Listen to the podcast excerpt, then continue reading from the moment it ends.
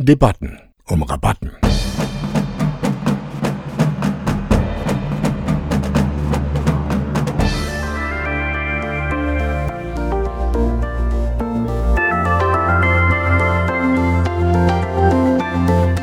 Freiräume sind unser Thema. Parks und Kleingärten, Plätze und Friedhöfe, die Strandbar am Fluss und der Stadtwald um die Ecke.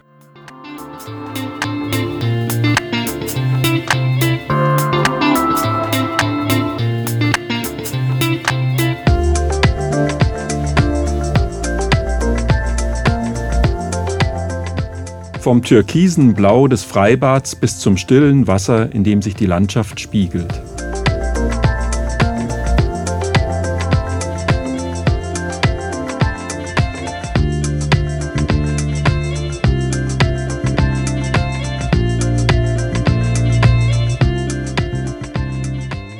Die riesige Vielfalt an besonderen Badeorten bringt uns zum Schwärmen.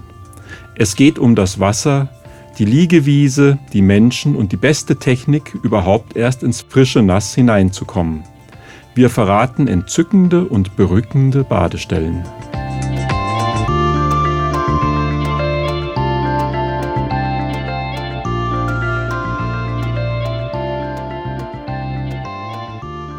Es ist immer schwierig, sich zu entscheiden. Das ist eigentlich das Schwierigste. Man liegt morgens im Bett und weiß nicht, an welche Badestelle man soll. Also mir ist schon mal aufgefallen, wenn man dann Richtung Badestelle geht, dass hier im ganzen Viertel die Menschen mit Schlafanzug und Bademantel auf der Straße rumlaufen. Also Schlafanzug ist jetzt übertrieben, aber Bademantel oder sogar im Badeanzug, im Wasserschlüpfer bewegt sich aus den benachbarten Straßen ein Strom von Menschen in Richtung Badestelle. Und hier gibt es unterschiedliche Badestellen, offizielle Badestellen, aber noch viel mehr inoffizielle an kleinen Grünflächen zwischen den Straßen. Und da haben die Anwohner kleine Leitern reingestellt. Manchmal hängt da auch ein Badethermometer. Und dann geht man da einfach schwimmen morgens oder abends oder zwischendurch. Und es ist ein sehr schönes Gefühl, in einem leichten Sommerkleidchen mit Badeschlappen zwei Straßen weiter zu gehen und sich in den Fluss zu begeben. Ich war an einem See, etwas außerhalb von Hannover, ungefähr na, sagen wir mal so, 40 Kilometer im Norden. Ein wunderbarer Badesee, der zu zwei Dritteln dem Naturschutz gewidmet ist und ein Drittel darf bebadet werden. Ganz klares Wasser. Ja, an der Havel kann es sehr schnell zur Überfüllung auch kommen, gerade dadurch, dass dieser Strand auch so nah an Spandau dran ist und viele Leute halt einen kurzen Weg zum Wasser haben. Naturschützerinnen und Konflikte sind nicht wirklich vorgekommen, gleichwohl man den Grunewald direkt auch im Rücken hat. Das ist nämlich das Schöne auch an diesem Kuhhornstrand, dass man quasi am Rande des Waldes sitzt, aber am Wasser. Das kann, wie der entstanden ist, das kann ich gar nicht sagen, aber mm, es ist auf jeden Fall ein See, wo nicht so viele Menschen hinkommen, weil es nicht so bekannt ist und auf dem Land in der Nähe vom Schwabenstedt liegt. Und das ist ein Kriterium, warum ich da gern hingehe, dass da nicht so viele Menschen sind. Oh ja, ich kenne einen sehr entzückenden Badeplatz. Das ist der Wog, beziehungsweise genauer gesagt der große Wog hier in Darmstadt.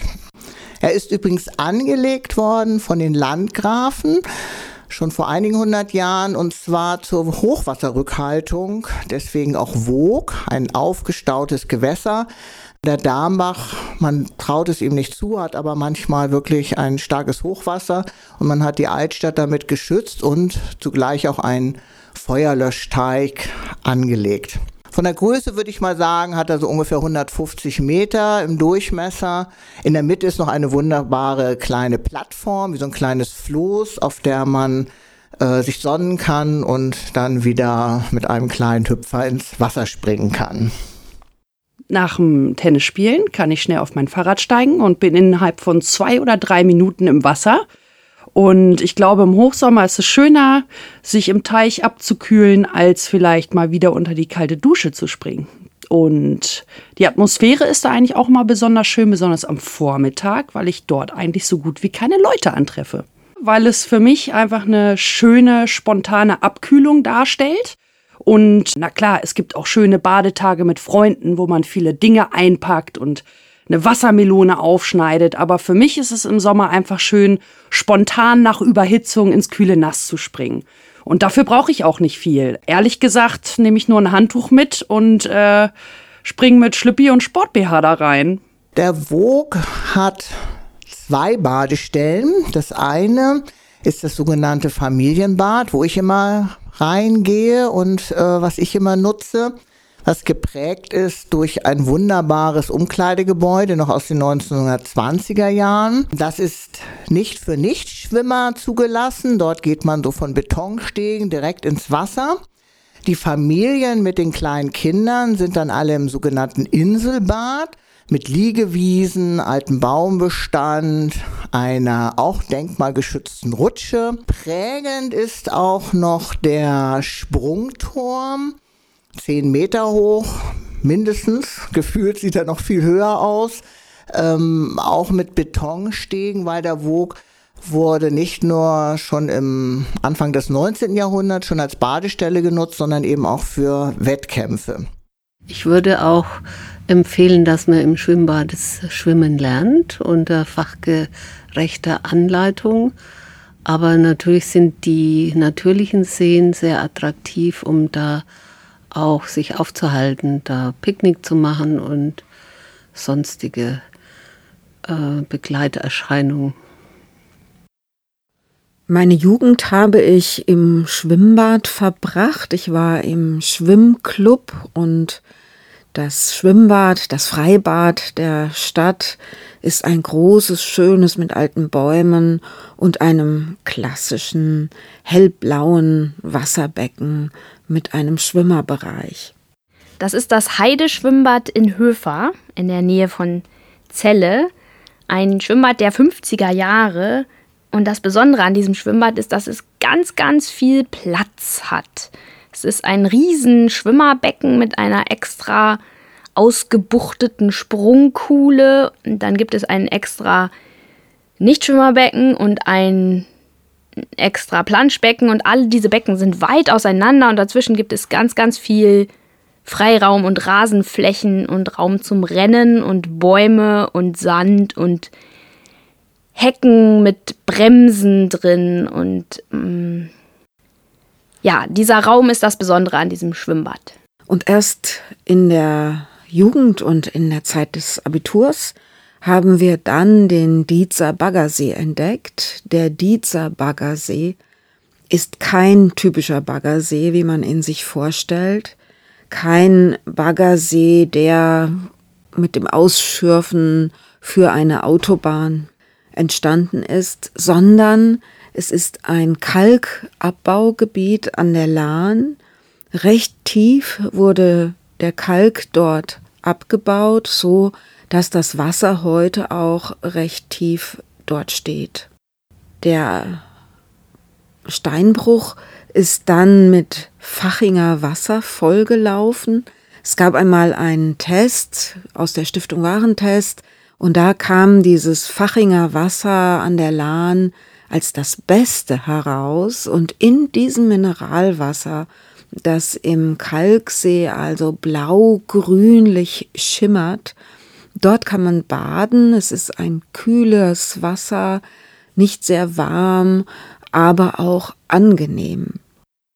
Und trotzdem, äh, das Wasser ist klar, aber nicht zu klar, weil ich möchte nicht alles sehen, was unter mir ist. Aber es sind auch viele Fische da drin und da ist es mir manchmal auch lieber, wenn ich die nicht alle sehe. Sondern dass auch die ganzen Unterwasservegetation dort durch das Schiff nicht so hoch kommt. Denn bei uns an der Stelle wird es dann im Sommer immer enger, weil man dauernd sich zwischen den Teichrosen verheddert. Ja, das ist das Ricklinger Bad. Das finde ich auch schön.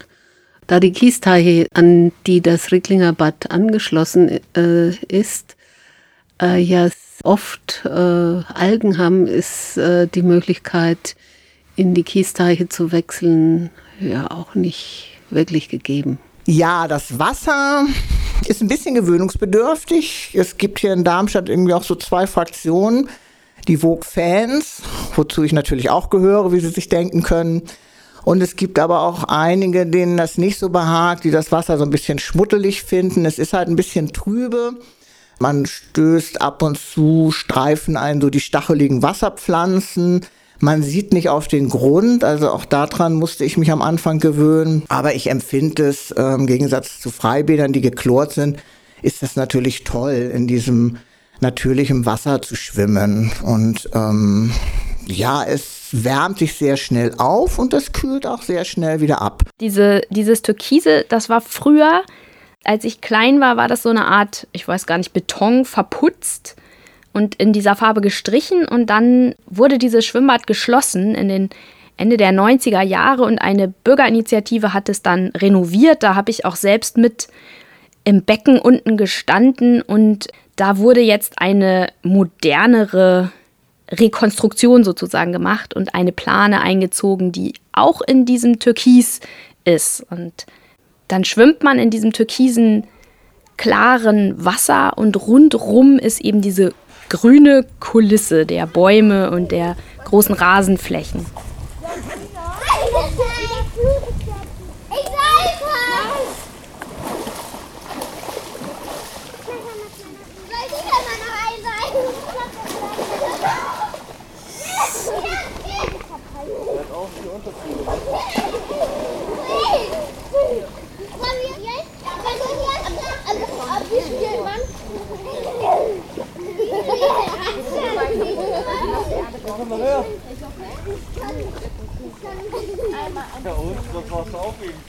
Ja, wir haben ja mal eine Studie gemacht und haben uns alle öffentlichen Freibäder von Hannover angeguckt oder haben sie auch ausprobiert. Und da muss ich sagen, da habe ich eindeutige Favoriten. Also mein Favorit ist das Annabad, liegt im Hermann-Löns-Park und äh, hat sehr, sehr schöne, große, weitläufige Wiesen und man muss sich da nicht so auf die Pelle rücken. Das ist sogar ein Sandstrand, der äh, eingefasst ist von einem Röhrichtgürtel und deswegen eigentlich ganz schön geschützt ist und man nicht so wirklich die Fließgeschwindigkeit der Havel dadurch auch mitkriegt, weil es einfach ein bisschen so zurückgesetzt ist. Die Zugänglichkeit dieses Sees ist nicht ganz einfach, weil am Rand wirklich drei Meter hohe Felsen erstmal überwunden werden müssen. Oder man springt natürlich rein, das war früher möglich, heute ist das verboten. Heute geht man über eine Rampe oder über eingelassene Steige und Klettermöglichkeiten in dieses Wasser hinein. Und das ist tatsächlich ein FKK-Teich. Und wenn es ganz früh morgens schon sonnig ist, äh, wird da auch schon des Morgens blank gezogen, aber nicht geschwommen. Aber am, ich sag mal, meinem Dreiecksteich findet man vielleicht noch zwei, drei andere Personen. Aber ich glaube, dadurch, dass er ein bisschen abgerückter vom Zentrum ist, gibt es dort nicht so viele Leute, die wie in einem etwas einfacher zu erreichenden Freibad dann morgens ihre Bahn schwimmen können. Des Abends kann man auch dorthin gehen, aber dadurch, dass ich bevorzugt lieber des Morgens Tennis spiele, um fit in den Tag zu starten, habe ich sie bisher eigentlich diesen Sommer nur morgens aufgesucht. Ja. Das Besondere am Vogue ist, ja, ich habe, was ich eben schon so beschrieben habe, ähm, ich finde, er spiegelt auch so die Geschichte der Stadt wieder. Man sieht übrigens auch den Hochzeitsturm. Und aber so vom Badeerlebnis ist das ähm, Besondere, dass es fast, also am Stadtrand ist, nicht ganz mitten in der Stadt, aber an einer viel befahrenen Straße. Und wenn man das Gebäude mit den Umkleidekabinen durchquert, lässt man so diesen Lärm und auch den Gestank der Stadt hinter sich. Es ist fast so ein bisschen paradiesisch und äh, ich genieße es vor allen Dingen ganz früh morgens, wenn so die Morgensonne so langsam auf das Wasser fällt und es ist ganz still. Also es ist einfach traumhaft. Und das direkt nebenan. Also ich wohne auch im Wuchsviertel, habe es also nur zwei Minuten mit dem Fahrrad dorthin und empfinde es als kolossalen Luxus, das so in den Alltag einbauen zu können. Man schwimmt einmal um den See, an den Felsen entlang, an den Felsformationen entlang. Die Vegetation ist eine Ruderalvegetation, viele Weiden, wenig Schatten, muss man sagen. Aber dieser Baggersee hat etwas ganz Besonderes. Man kommt sich vor, als wäre man in Kroatien.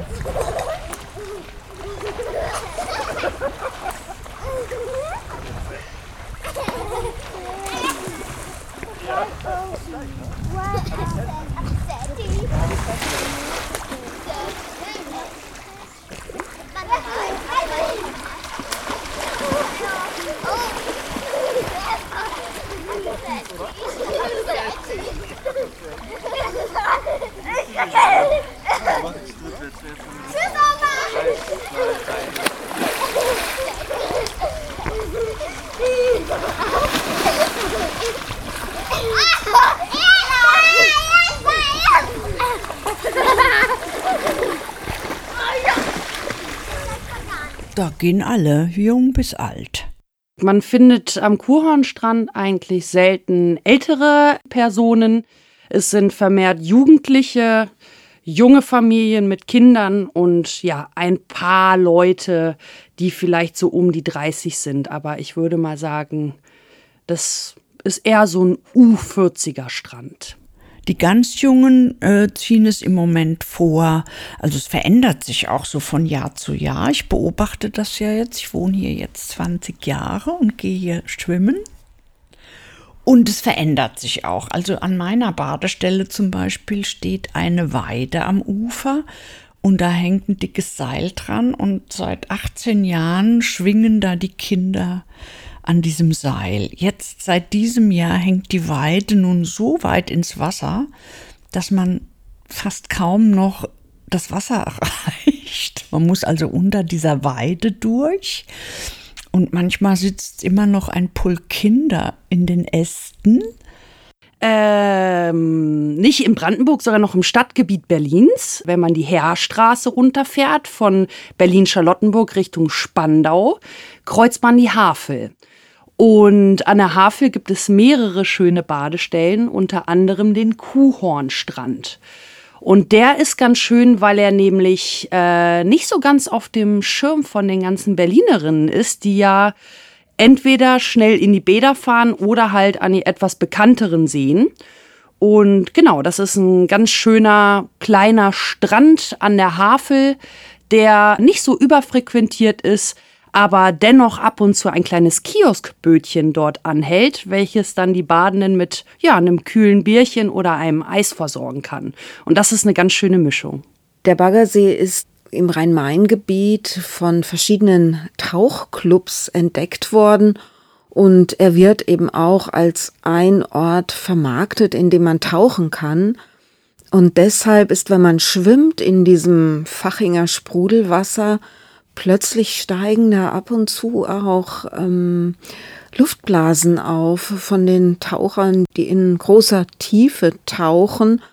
Und am Rand gibt es auch sehr seltsame Gestalten in Taucher, in schwarzen Taucheranzügen, die eben wie Aliens in einer Landschaft wie von einem fremden Planeten herumstapfen. Ich habe einen Großteil meiner Kindheit im Schwimmbad im Nachbardorf verbracht. Und äh, da war jetzt nicht so wichtig, dass man dazu was zu essen und zu trinken kriegt, aber ich glaube, heutzutage ist es schon auch ein wichtiger Aspekt, wenn man den ganzen Tag im Schwimmbad verbringt, dass man dann auch was zu essen oder zu trinken kriegt. Im Alter braucht man das eher nicht. Und da finde ich es charmanter, wenn man nicht die Pommes riecht oder solche Essensgerüche um sich herum hat. Ja, das sind äh, Menschen aus dem Dorf, die da regelmäßig Kuchen backen und stiften und auch äh, da sitzen und Karten verkaufen und Kuchen verkaufen und Dieses Kartenverkaufssystem ist gerade in diesem Jahr ersetzt worden durch eine, eine Art Drehkreuz, wo man eine Karte reinstecken kann, sodass das nicht mehr so fordernd ist für die Engagierten. Aber den Kuchen, den kann man noch nicht mit Automat verkaufen. Da muss immer noch jemand für da sitzen. Und vor allem ihn backen natürlich auch. Mmh, treffen tue ich eigentlich immer wieder bekannte Gesichter, also auch Stammschwimmerinnen und Schwimmer. Ähm, das ist irgendwie wirklich nett, wenn man sich dann unter der Dusche nochmal gegenseitig schwärmt, wie schön das gerade heute war. Ich genieße es allerdings auch, wenn ich möglichst wenig Menschen treffe. Also ich freue mich immer, wenn ich so fast alleine da bin. Und ähm, wenn das Wetter nicht so gut ist, dann äh, ist das auch manchmal der Fall, dass nur eine Handvoll Leute dort sind. Und das finde ich schon sehr klasse, muss ich sagen. So dieses Gewässer fast für mich allein zu haben. Aber es hat sich zum Beispiel auch eine ganz nette Bekanntschaft ergeben. Eine Frau, die ich nur vom Käse kaufen kannte, die inzwischen ihren eigenen Laden hat und ich sag mal, von einem leichten Nicken ist es jetzt wirklich zu einer netten Grußbekanntschaft geworden. Und äh, ich muss vor allen Dingen auch immer dran denken, wenn die Saison zu Ende ist, Mitte September ist das immer der Fall, dann werden wir gemeinsam immer sehr melancholisch. Dann steht der Winter monatelang, endlos lang vor der Tür und wir trauern dann wirklich. Ähm, ja, sehr inbrünstig und ähm, hoffen dann gemeinsam auf den nächsten Mai. Ja, also das ist wie so ein normales Freibad ohne Sprungturm, aber zu gewissen Zeiten darf man dann auch reinspringen. Äh, in der Zeit, wo ich da war, gab es keine abgetrennten Bahnen, aber ich könnte mir vorstellen, dass äh, das, wenn trainiert wird, vielleicht von einem Verein doch stattfindet. Ich finde aber trotzdem, dass auch die anderen Bäder zum Teil äh, was Besonderes haben. Äh, das Limmerbad zum Beispiel, das ist super Multikulti und das ist auch ein Anreiz, dahin zu gehen. Weil sich da so viele Kulturen an einem Ort treffen. Äh, aber mein Favorit ist trotzdem das Annabad. Es gibt interessante Luftmatratzen, auf denen die Jugendlichen stundenlang wahrscheinlich auf diesem See herumpaddeln und sich die schlimmsten Sonnenbrände holen. Es ist ein einziges Flirten und miteinander in Gruppen dort sitzen und es sich gut gehen lassen. Ja, das ist durch das Ozonloch natürlich auch eine Gefahr, wenn man zu viel äh, Sonne auf die Haut kriegt und ich habe mich da sehr weiterentwickelt. Ich habe angefangen mit Olivenöl, aber auch mit Sonnenschutz, mit mechanischen Wirkungen, wo man halt dann hinterher aussieht, als hätte man ein bisschen weiße Farbe auf der Haut. Und ich bin jetzt bei durchsichtigem Sonnenschutz äh, gelandet, der sehr, sehr gut vor der Sonne schützt und da bleibe ich jetzt, glaube ich, dabei. Auf jeden Fall ist das Schwimmbad und das ganze Engagement rund um das Schwimmbad ein ganz starker Treiber für das Dorfleben. Ich kann mich erinnern, früher gab es den Schützenverein und den Sportverein. Die beiden Vereine gibt es auch immer noch, aber da waren nie alle so mit drin. Und dieses Freibad wird eben wirklich von fast allen im Dorf und weit darüber hinaus genutzt. Und es gibt verschiedene Feste, ein Weinfest, ein Weihnachtsmarkt, die dann immer dazu beitragen, dass wieder Geld auch in die Kasse kommt und die eben auch nochmal wieder dazu beitragen, dass die Dorfgemeinschaft überhaupt existiert und einen Raum, einen gemeinsamen Raum hat. Und die etwas älteren Kinder gehen jetzt, haben sich deshalb jetzt so ein bisschen an eine andere Stelle verlagert, nämlich dort, wo auch die Schiffe abfahren, was ich nicht ganz ungefährlich finde. Aber ich glaube, die haben das im Griff. Die wissen genau, wann die Schiffe kommen und gehen. Und abends fährt ja kein Ausflugsschiff mehr, sodass sie dann dort von der Keimmauer ins Wasser springen können. Konflikte gab es zwischen den Nutzerinnen über Sandspritzer auf dem Badetuch, über vermehrte Lautstärke durch portable Boxen, äh, übermäßiger Alkoholkonsum, so die üblichen Dinge. Es ist eine unendliche Vielfalt an unterschiedlichsten Wasserpferden und ähm, Fantasietieren, die auch ganz groß sind und die zum Teil von zwei oder drei Mädchen oder Jungs ins Wasser geschleppt werden. Es gibt Paddelboote etc. etc. Ja, also das stellt mir fest, dass es skurrile äh, Abarten von Luftmatratzen inzwischen gibt, die Formen von Früchten haben. Und äh, trotzdem finde ich die Erfindung der Schwimmflügel bahnbrechend, weil ich habe noch äh, am Anfang mit einem Schwimmreif mich im Wasser bewegt, als ich Kind war. Und ich finde Schwimmflügel viel einfacher, um schwimmen zu lernen. Trotzdem bin ich eine Anhängerin von skurrilen Luftobjekten im Wasser.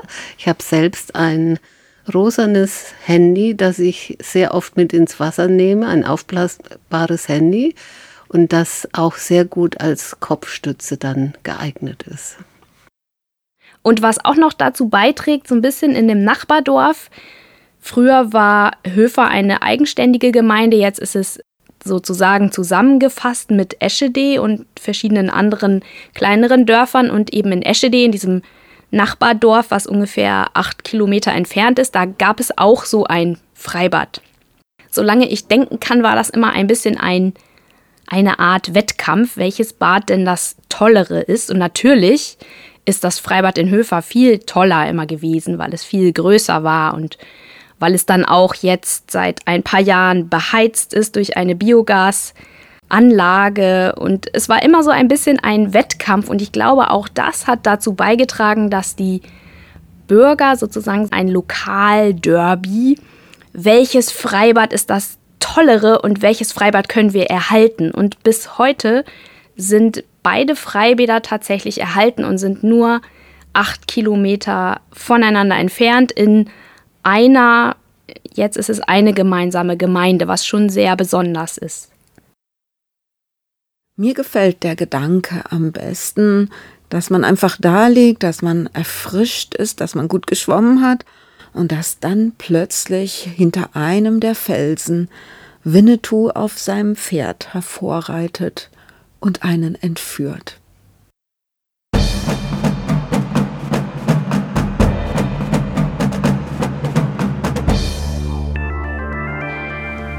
Schwimmbad, Baggersee oder Flussstrand.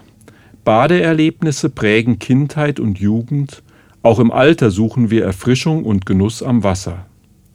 Kendra Busche, Maria Julius, Bettina Oppermann, Barb Mehrens, Gesina Schindler und Mareike Thies verraten Ihnen ihre geheimen und geselligen Badestellen, an denen die Beobachterinnen sich immer wieder am prallen Sommererleben erfreuen.